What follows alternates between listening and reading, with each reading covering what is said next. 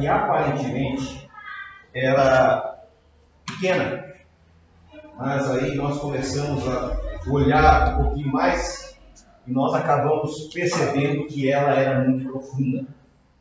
Ela tem muita coisa que pode mudar a nossa visão de muitas coisas com relação às coisas sagradas. Estão sentindo falta das suas famílias hoje? É. Será que aconteceu alguma coisa? Não falou nada? Hoje nós vamos estudar sobre a Paraxá número 19. Ela vai de Êxodo 25, versículo 1, a 27, versículo 19. Coleta. E nós temos também alguns textos específicos. Esse de Ezequiel 43, de 10 a 27, Filipenses capítulo 4, versículo 10 a 20. Nesse momento, em especial, Israel, até aquele momento, ele só tinha recebido. Quando estava no Egito, que Moisés apareceu e informou que iria levá-los para uma terra que manda leite e mel, então eles já receberam o quê? Uma boa notícia. Porque muitas vezes nós não valorizamos muito notícias. Hoje é a geração das fake news, das notícias falsas. Essas a gente valoriza. Mas a verdadeira notícia, a boa notícia, me parece que eles não entenderam muito bem você vai perceber que eles vão, num certo momento, até Canaã, são 12 espias, para confirmar, porque Deus também pede que você confirme, é permitido você confirmar, se realmente a terra era uma terra que manava leite e mel. Existe um mistério nesse leite e mel. Um dia nós vamos tratar desse assunto.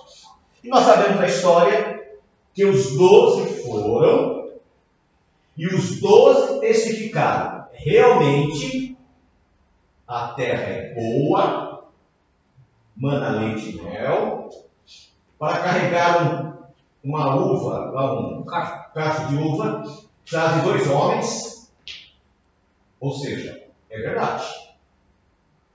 Porém, aí teve o problema. Dez dos homens disseram, Existem gigantes na terra e nós somos como gafanhotos perto deles. Tamanho do exagero. Não, é, não existe essa, essa situação. É uma, uma besteira, uma bobagem que foi criada, porque imagina o tamanho desses homens. Não tinha como. É a maneira que nós enxergamos a Muitas vezes nós enxergamos as dificuldades da vida como se fosse o quê? Um gigante. Mas se outra pessoa olhar de outro ângulo, de repente ele vai ver que não é tão difícil para gente. Dois, Josué e Caleb, o que, que eles fizeram? Realmente, os homens lá são poderosos. Eles até mudam a expressão. Realmente, os homens são poderosos. São homens de guerra. Mas por que essa visão? Simples. Eles eram escravos. Eles não eram homens de guerra. Eles não estavam preparados para uma guerra. Aí chega lá e vê aqueles homens todos com armaduras, fortes, prontos para a batalha. Então isso vai assustar. Primeira coisa. Segundo, eles não estavam, eles estavam acostumados apenas o quê? A receber. Quando vem as pragas, eles receberam o quê? A proteção divina. Quando estavam na frente do Mar Vermelho, o que eles receberam? A abertura do Mar Vermelho. Quando eles entraram no deserto, o que eles receberam? O maná.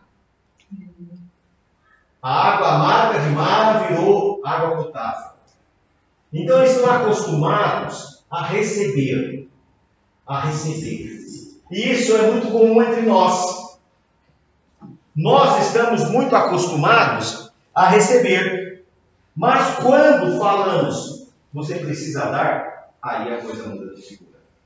E é justamente esta paraxá, ela vai falar sobre este assunto. É a primeira vez que o Eterno vai dizer para eles: vocês têm que trazer alguma coisa para mim. Eu preciso de ouro, eu preciso de prata, eu preciso de bronze. Eles não receberam dos egípcios. Eles foram escravos no Egito, mas foram indenizados. Eles receberam indenização. E é a primeira vez que é pedido a eles que eles façam uma coleta e tragam para construir o quê? O Miscã, o tabernáculo para que, Deus diz, eu possa habitar no meio de vocês. É importante nós começarmos esses pequenos detalhes. Quando o Eterno começou a falar com Moisés e com o povo, o que, que o povo disse? Moisés, nós não queremos ouvir ele. Ele fala com você, você fala com a gente. Porque se nós, nós vamos o quê? Então foi necessário fazer o quê? O Eterno disse: vamos fazer um escândalo, um tabernáculo. Esse tabernáculo, ele tinha algumas peculiaridades. Primeiro, a parte de, aqui chamava-se o quê? O Santo dos Santos ou o Santíssimo. Que ficava o que nesse local? A Arca da Aliança. A Arca da Aliança. Aqui é do Santo. Neste local, apenas uma vez ao ano, o sumo sacerdote podia entrar. Na sua roupa tinha cintos e era amarrado uma corda ao redor, porque se ele entrasse e fosse fulminado, ninguém poderia entrar para tirá-lo. Tão sagrado era aonde estavam os mandamentos de Deus. Na parte frontal existia a menorá, existia onde se colocavam os pães ázimos e onde era feito aqui o sacrifício para espargir o sangue. E Deus diz: Eu quero habitar no meio de vós. Mas para habitar, ele habitaria aonde? Aqui. Aonde estava a arca da aliança, aonde estavam os mandamentos de Deus, aonde estava o cajado de Araão e a porção de maná. Tudo que estava ali foi dado. Deus deu as tábuas ali, deu? Deus nos deu o maná e Deus não fez o, o cajado florescer? Tudo dado. Agora Deus está dizendo, é hora de você é hora de você trazer. Só que as pessoas não entendem esta colocação. Por que, que as pessoas não entendem? Porque hoje existem tantos desvios de conduta, tantos desvios de conduta, que as pessoas acreditam que todos são iguais. Não é verdade. Existem muitas pessoas sérias, pessoas que se envolvem de corpo e alma no trabalho das coisas de Deus. Até aquele momento, os israelitas haviam recebido os milagres e as libertações de Deus. Ele os levou da escravidão para a liberdade e realizou vários milagres por eles. Só havia uma coisa que Deus ainda não havia feito: dar aos israelitas a chance de devolver algo a Deus. Até parecia, até parece algo absurdo. O que eu posso dar para Deus? Nós vemos na oração de Salomão, diz assim: E riquezas e glórias vêm diante de ti, e tu dominas sobre tudo, e na tua mão há força e poder se encontra em 1 Crônicas 29, versículo 13 a 16. Agora, pois, ó Deus nosso, graça te damos e louvamos o nome da tua glória. Porque quem sou eu e quem é o meu povo para que pudessem oferecer voluntariamente coisas semelhantes?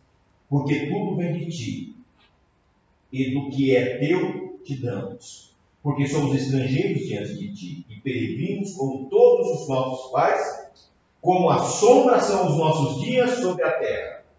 E sem ti não há esperança, Senhor. Nosso Deus. Toda essa abundância que preparamos para te edificar uma casa ao teu santo nome vem da tua mão e é teu. Ou seja, tudo aquilo não era das pessoas. Tudo era do Senhor. Aqui foi quando Salomão foi construir o templo, o magnífico templo. Mas o mais interessante não foi a construção do templo. O mais interessante foi a construção do tabernáculo do descanso no meio do deserto. O deserto significa ausência ausência de progresso, ausência de tudo. O deserto significa isso. E do meio do deserto, Deus proporcionou que se construísse uma tenda móvel. Essa tenda eles desmontavam e montavam, desmontavam e montavam, para que Deus pudesse estar aonde? Era muito sagrado. Os dois filhos de Arão a Bíblia diz que levaram fogo estranho na presença do Senhor. Nós não sabemos exatamente o que foi. Não sabemos se foi o horário. Não sabemos o que aconteceu. Mas o que aconteceu com eles? Foram fulminados, morreram.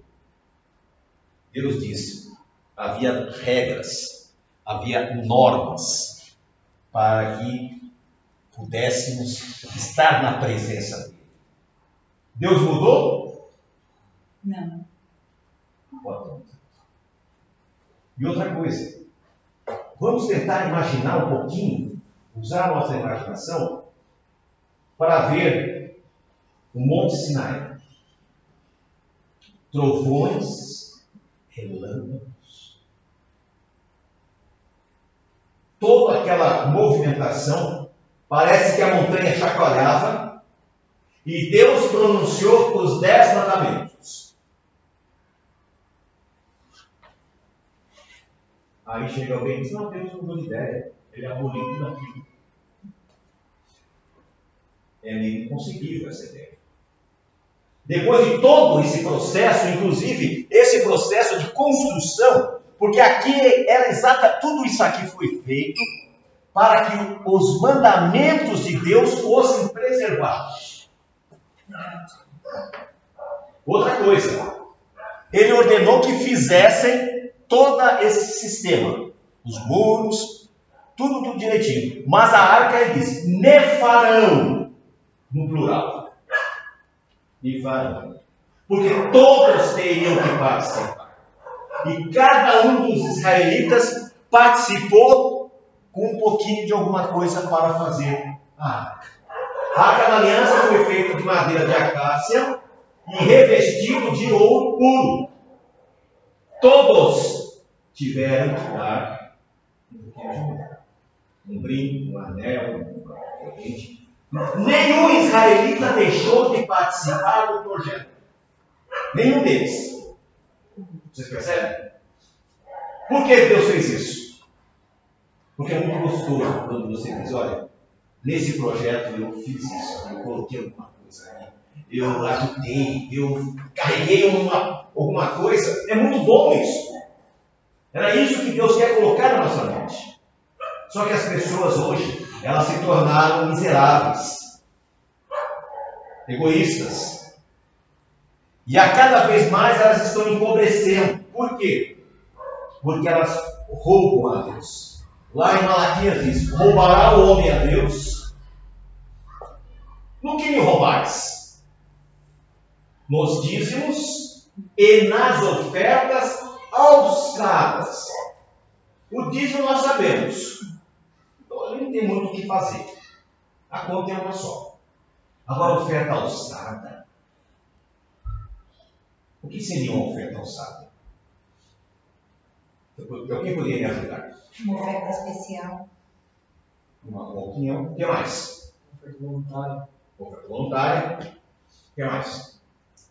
Uma oferta que é levantada, elevada a Deus. Mas tem mais coisa aí. Gratidão. Uma oferta de gratidão? Também. O dízimo, nós sabemos que é 10% de um X, valor X. Vou explicar para vocês. Eu não quero pessoas, a maioria dizia errado. Deus não quer nada que é seu. Mas também não quer que você fique com o que é dele. Verdade. Tem esse negócio. Deus não tem meio termo. É sim, sim ou não. Quem passou é do, do outro sujeito lá, do Satanás. Não tem nada a ver com ele. Primeira coisa, oferta alçada é uma oferta programada. Por exemplo, se eu vou dar 100 reais de dízimo, não faz o menor sentido dar um real de oferta. Percebeu? É uma coisa programada. Porque é uma oferta que eu vou levar. A oferta que era levada no templo era um cordeiro. Esse cordeiro tinha que ser o quê? Perfeito. Sem mácula. E tem pessoas que acham que oferta é esmola. Não é. Oferta não é esmola. Oferta é uma gratidão. O dízimo é uma obrigação. Oferta é uma gratidão. E é pela tua gratidão que Deus vai medir as bênçãos que vai dar a você. Esse assunto é um assunto desconfortável de falar porque manipularam o que é sagrado. Mas é muito sagrado. Por quê? Justamente todos tiveram que participar um pouquinho aqui na arca da Deus. Todos participaram. E hoje, o que, que existe? Existem parasitas ou sanguessugas, né? que grudam e tiram o sumo de todos. Então, quando você está numa comunidade, todos participam, mas tem um sanguessuga. Eu não vou enriquecer esse povo. Como se a miséria que ele traz enriqueceu porque não tem noção. Por exemplo, o dízimo. Tem pessoas que chegam lá e ganham mil reais. E ele acha que o dízimo é cem. Não é. Por quê? Ele vai pagar o que do dízimo? Do, do, salário? O líquido. O- o- os impostos que ele tem que pagar. Aí você tem o, líquido. E do líquido você tem um problema. Então, supor que sumou 800. Desses 800, você gastou 200 para ganhar ele. Então, sobrou 600. 600. Não é 600. E não é dos mil. Compreende? Porque às vezes a pessoa usa para. Pega um ônibus, a empresa não paga, então ele tem que pagar no bolso. O almoço a empresa não paga, ele paga no bolso. Agora, se ele recebe todo esse pacote, é diferente. Porque Deus não quer um real de ninguém. Mas Deus também não quer que você deixe um real lá. Dele é dele. Por isso que ele fala: com maldição sois amaldiçoados. Com maldição sois amaldiçoados. Então é uma coisa muito. É tão sagrada como o. Só que as pessoas não notam, não percebem isso. Ele é muito sagrado. E essa paraxá, ela tra- trata exatamente disso. É uma pena que não siga acontecendo com o diabo e astuto. Quando é esse assunto, as, pessoas, as duas famílias não têm. Que coisa incrível. Eu fico, eu- Sabe que a maioria tem pessoas que não acreditam que o maligno existe. Tem pessoas que não acreditam que ele interfere nas coisas. É, Eles não querem ficar Misericórdia. Então, irmãos, nesse momento, quando Deus pediu que eles coletassem, que eles trouxessem, Moisés teve que dar uma ordem. Qual foi a ordem? Vocês lembram? Para de trazer que não tem mais onde colocar. Não tragam mais. Não tragam mais. Porque eles foram além do necessário. Mas por que eles foram além do necessário? Porque eles tinham. E só abençoa quem é abençoado. Amaldiçoado não abençoa ninguém. O amaldiçoado afunda na sua maldição. E o abençoado abençoa. Então, o que, que acontece? Esses dias eu consegui umas, umas cestas básicas, tem até uma que sobrou. Vou dar para alguém. E eu dei com as pessoas. E aqui tem um, um senhorzinho. A vida inteira ele usou drogas, mas é uma pessoa boa, uma pessoa que eu gosto. Eu não, não tenho medo de preconceito. E eu, o que, que eu fiz? Eu dei uma cesta básica para ele. 15 dias. Não tem um dia que ele não passa e não me agradece. Porque ele, não, ele jamais imaginou que ele iria receber. Porque as pessoas gostam de ajudar pessoas que elas gostam. Os miseráveis não gostam de ajudar. Não vai dar nada em volta? Não vai ter troco, não vai ter uma volta. Mas a verdadeira oferta é aquela que dá para quem não tem nos devolver. Então o que nós vemos aqui, irmãos? Quando ele diz, não tragam mais. Não tragam mais. Por que não tragam mais? Porque é o suficiente, já foi. Hoje a obra de Deus ela está sufocada.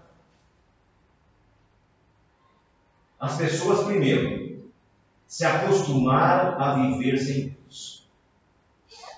Primeira coisa, as pessoas estão acostumadas a viver sem Deus.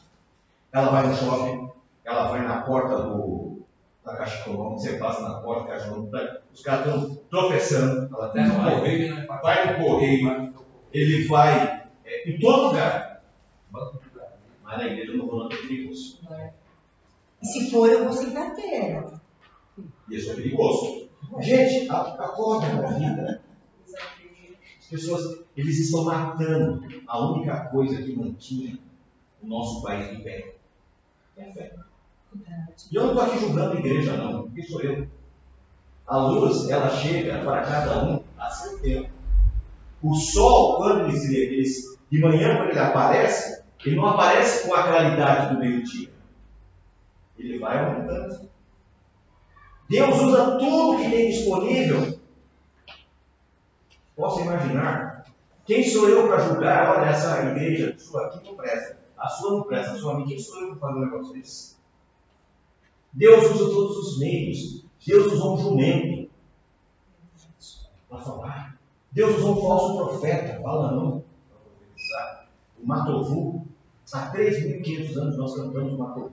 Com belas são tuas tendas, Jacó, e as suas moradas, Israel. Há 3.500 anos. Quem proferiu essa profecia foi um falso profeta que Deus utilizou. Então nós, nós temos que deixar os preconceitos que nós temos, nós temos que deixar a, a maneira equivocada de lidar com a situação e começarmos a sermos mais liberais com as coisas de. Você pode pegar de Gênesis a Apocalipse. Vai aparecer uma única vez e me farão. Você pode pegar de Gênesis a Apocalipse e vai aparecer uma única vez. Provai-me isto do Senhor se eu não vou abrir as portas dos céus e derramar uma bênção medida. Só que pessoas não têm isso. Estava conversando com a Raquel hoje de manhã. Tem uma, tem uma criança, eu não conheço, é lá do meio dela, lá, pessoal dela. Então, Laurinha, tem uma, a, o remédio que ela tem que tomar custa 9 milhões. Sim. 9 milhões. Estão tentando arrecadar. E aí o que, que acontece? Falei para ela, a única coisa que eu não vi foi as pessoas falarem, vamos fazer uma campanha de oração para que Deus cure essa criança. Vamos ver até agora. Segunda coisa, as pessoas não têm fé. Conta-se uma pequena experiência, ser rápido, porque hoje tem outro estudo que eu quero passar para vocês. Que uma senhora comprou uma chácara.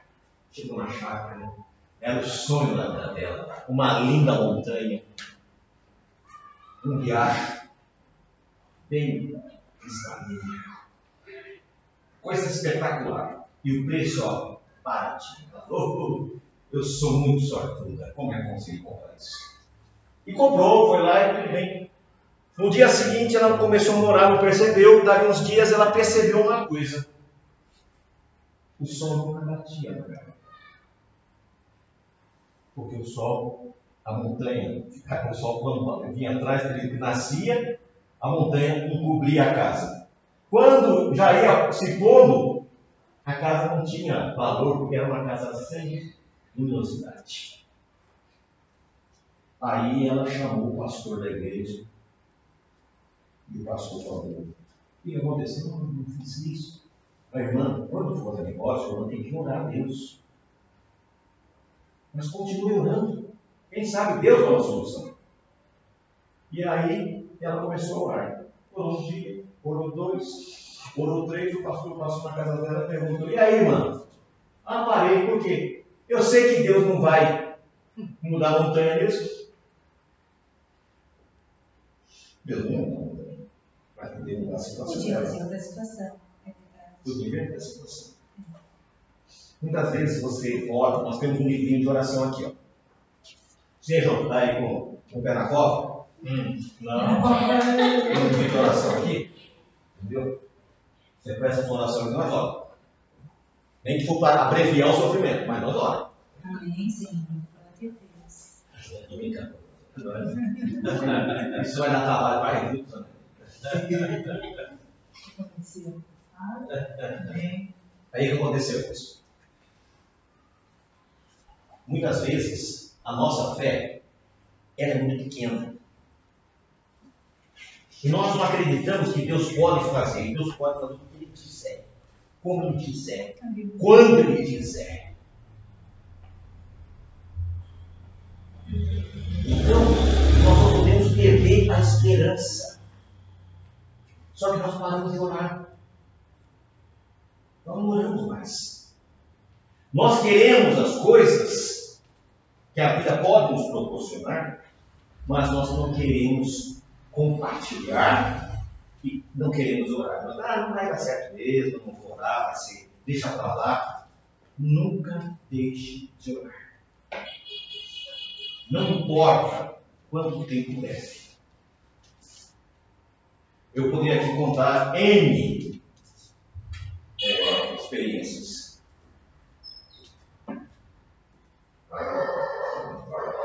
Eu poderia contar N experiências. Vamos botar uma só. Eu trabalhava numa empresa e na época, o que, que aconteceu? Teve um, um indivíduo que deu um golpe no mercado. Todas as empresas que eram estreladas, ele deu um golpe milionário. E eu não fui punido pela empresa porque eu fui vítima como os outros também. Aí passou um tempo, eu precisando de venda, a ganância maior do que eu posso imaginar, porque vendedor é aquela coisa, quanto mais ganha, tem mais quer ganhar. E fiz uma venda maravilhosa. O responsável por contas a pagar não quis assinar o plano. Falei, mas eu fui na empresa, realmente fui na empresa, tudo bonitinho, tudo certinho. Insisti e ele aprovou. Tá bem. A empresa chegou e comprou o produto. Como era a primeira compra, ela deu um cheque, na época eu usava cheques. Deu um cheque para 15 dias. E eu fiquei todo feliz porque eu consegui minha meta. Quando passou uns 10 dias, eu vou ligar de novo para vender mais. Liguei, tocou o telefone, ninguém atendeu. Aí já deu aquele frio na barriga. Liguei de novo, ninguém atendeu. Sai problema no telefone. Liguei na telefone, não. Não tem problema telefone. À noite já não dormi. No dia seguinte, liguei de manhã, atendeu. Quando atendeu, fiquei Alô? Eu queria falar com o fulano. Ô moço, não tem ninguém com esse nome aqui não. Ela falou assim, como não tem? Não, você quer um campo vazio. Você é daquele povo que está querendo receber o dinheiro, né? Eles sumiram. E era muito dinheiro. Era muito dinheiro. Para comprar uns dois apartamentos. Aí eu, porque eu vendia montanhas, fechado, tudo Aí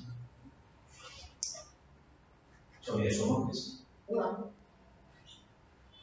E na época ainda tinha um irmão vivo, o senhor, um irmão de igreja, nossa irmã Andrade, e eu fui na casa dele orar, pedi para ele orar. Ele era um homem de oração. Aí eu cheguei, contei para ele e falei, irmão, vamos orar, vamos colocar na mão Senhor. E Deus vai dar uma solução.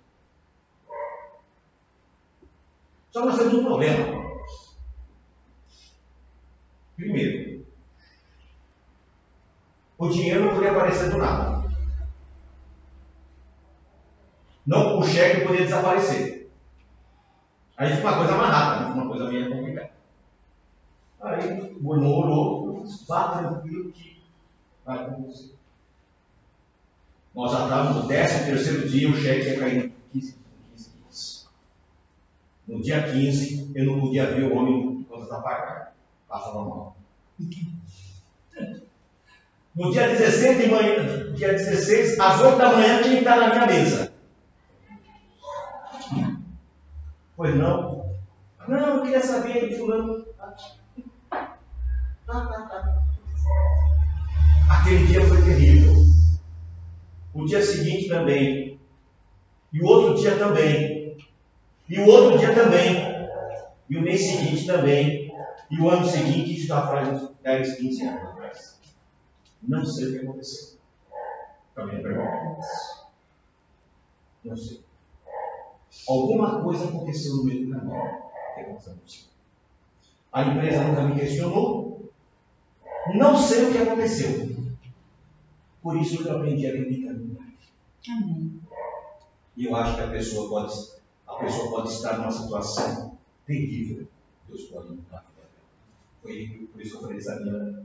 Já estão preocupados em orar para as crianças? Não existe doença que o Senhor não possa curar. Verdade, Então, este milagre existe. Só que nós perdemos os laços. A Bíblia diz: cai mil ao teu lado e dez mil à tua direita. E você não será o quê? Atingido. Mas para que isso não aconteça, você tem que estar em comunhão com Deus. E esta comunhão é completa. Não é apenas vir a um culto. Não é apenas participar. É você ser um receptáculo do Espírito Santo. Deus habitar em vocês. A Bíblia diz que Deus não habita em templo feito por mãos de homens porque ele habita no teu coração. É impossível Deus habitar aqui nessa caixinha. É impossível. Mas é habitável. E para ele nada é impossível. É impossível Deus habitar no teu coração. Mas ele habita. Porque para ele não é impossível. Então, quando esta paraxá, quando eu comecei a olhar, vai ser muito difícil trabalhar com ela, porque vai mexer com uma coisa que as pessoas não gostam de, de falar. Então, meus irmãos, nós temos que aprender a ser fiéis, em primeiro lugar, para poder receber. E essa fidelidade é uma coisa que tem que ser prazerosa. A Bíblia diz: Alegrei-me quando me disseram. Vamos à casa de Deus. Ele, ele, ele ficou alegre, ficou mas também diz o seguinte: não aparecerão de mãos vazias. Ou seja, ele ficava feliz, mas ele reclamou com alguma coisa. Deus não precisa de nada disso. Deus não precisa de nada do homem. Mas o homem precisa de Deus. E quando você é um ser integral, espiritualmente integral, quando você integralmente convive com o Senhor, tudo aquilo que você almeja, você vai alcançar. Porque você tem comunhão. Aí você pode dizer, mas e se não for o melhor? Mas se você tem comunhão com Deus, você sabe que é o melhor. Diferença. Quando você está em comunhão com Deus, você sabe que é melhor. Você não precisa pedir opinião. Porque o Espírito Santo trabalha no teu coração. O Espírito Santo fala com você. O Espírito Santo convive com você. E as suas decisões serão decisões boas e prósperas. Por quê? Porque Porque você convive com ele. Agora, quando você convive com a pessoa, está toda errada. Você é uma pessoa egoísta. Você é uma pessoa egocêntrica. Você quer que o mundo rode ao seu redor, mas você não quer fazer nada para o mundo. Então, irmãos, esta, esta paraxá de hoje, ela é muito propícia, por quê? Porque ela nos mostra como nós podemos ser melhores diante de Deus. Como nós podemos alcançar o melhor desta terra. E o grande segredo da vitória é você andar nos caminhos do Senhor. É guardar os seus mandamentos. Riqueza não resolve. Poder não resolve. Nós estamos diante dessa praga. Milhares de famílias perderam entes queridos. Eu vi essa semana uma família em Porto Alegre, foram seis pessoas. Uma família só. O avô, a avó, o sobrinho, a tia. Uma coisa tremenda. É muito difícil isso. Mas a Bíblia diz que isso é só o princípio das dores. Então nós temos que tomar um posicionamento diante de Deus. Eu quero servir integralmente. Agora, não sirva de uma maneira equivocada. Não sirva de uma maneira errada. Ah, isso aqui eu concordo, esse eu não concordo. Isso eu faço, isso eu não faço. Para você dizer que eu não faço, você tem que ter argumentos bíblicos que justifiquem não fazer.